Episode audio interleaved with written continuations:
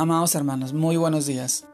Reciban este saludo cordial en nombre de nuestro amado Señor Jesucristo y permítanme compartirles la reflexión de hoy día, que se titula Mi alma tiene sed de Dios. Y vamos al libro de Salmo, capítulo 42, verso del 1 al 2a, cual nos narra de esta manera.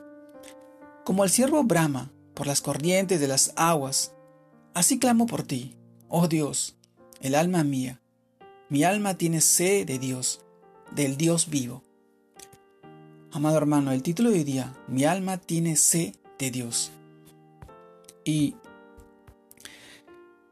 esta extraordinaria comparación en la que el siervo enfrenta una gran sequía, en tierras áridas, o cuando huye al ser perseguido por los cazadores en tierras secas, nos muestra a David cuando tuvo que atravesar las aguas del río Jordán huyendo de sus enemigos, que lo buscaban para matarlo, y clamaba a gran voz, mi alma tiene sed de Dios, del Dios vivo. Pues la necesidad más profunda del ser humano es Dios, y mayor aún en momentos de gran angustia. El hombre fue creado para tener comunión con Dios, para amarlo, y cualquier bien del que pueda disfrutar no llena el vacío del corazón del ser humano deleitarse de la presencia del Dios vivo, que es la fuente de vida. Debe ser el deseo de nuestra alma, pero la realidad de gran parte de la humanidad es cambiar el manantial de agua viva por un pozo vacío o de agua turbia. Así como el profeta Jeremías exhortaba al pueblo de Israel, diciendo, porque dos males ha hecho mi pueblo. Me dejaron a mí, fuente de agua viva, y cavaron para así cisternas rotas que no retienen el agua. Esto lo encontramos en el libro de Jeremías, capítulo 2, verso 13. Amado hermano, apartarse de Dios por cualquier circunstancia es cavar cisternas rotas y vacías. Pero como creyentes no debemos reemplazar por nada la presencia de Dios, porque Él es la fuente de agua viva. David usa la sed como metáfora de sus ansias de Dios porque no hay carencia más intensa que la sed. Dios es quien nos renueva en nuestra sequedad espiritual. Pablo así también lo afirma en el libro de 1 Corintios, capítulo 10, verso 4. Y nos dice, y todos bebieron la misma bebida espiritual, porque bebían de la roca espiritual que los seguía, y la roca era Cristo. Cristo es la roca, es el agua que da la vida al pueblo de Dios tanto en tiempos antiguos como hoy. Amado hermano, Jesucristo es nuestro Salvador.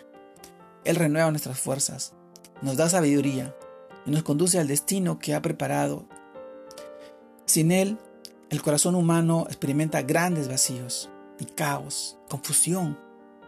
Solo en Cristo hallamos respuesta y solución a todos nuestros problemas.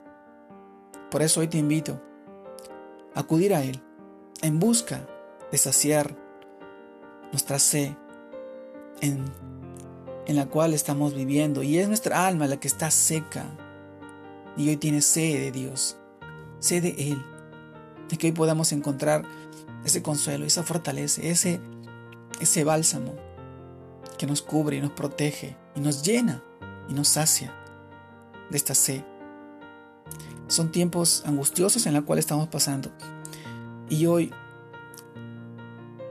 Necesitamos saciar esa sed, esa esa necesidad de su palabra, esa agua viva que corre por nuestras venas y nuestra sangre y nuestro corazón y nos llena de su amor. El mundo entero no entendió el mensaje de salvación. Él es el agua viva que corre por el mundo entero y hoy viene a llenar ese vacío que está en tu vida y en tu corazón. Y te invito a que tu alma busque de Él y sacie esa agua viva que solamente te la puede dar nuestro amado Señor Jesucristo.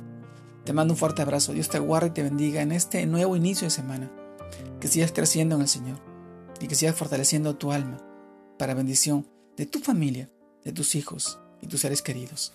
Te mando un fuerte abrazo, Dios te guarde y te bendiga. Saludos.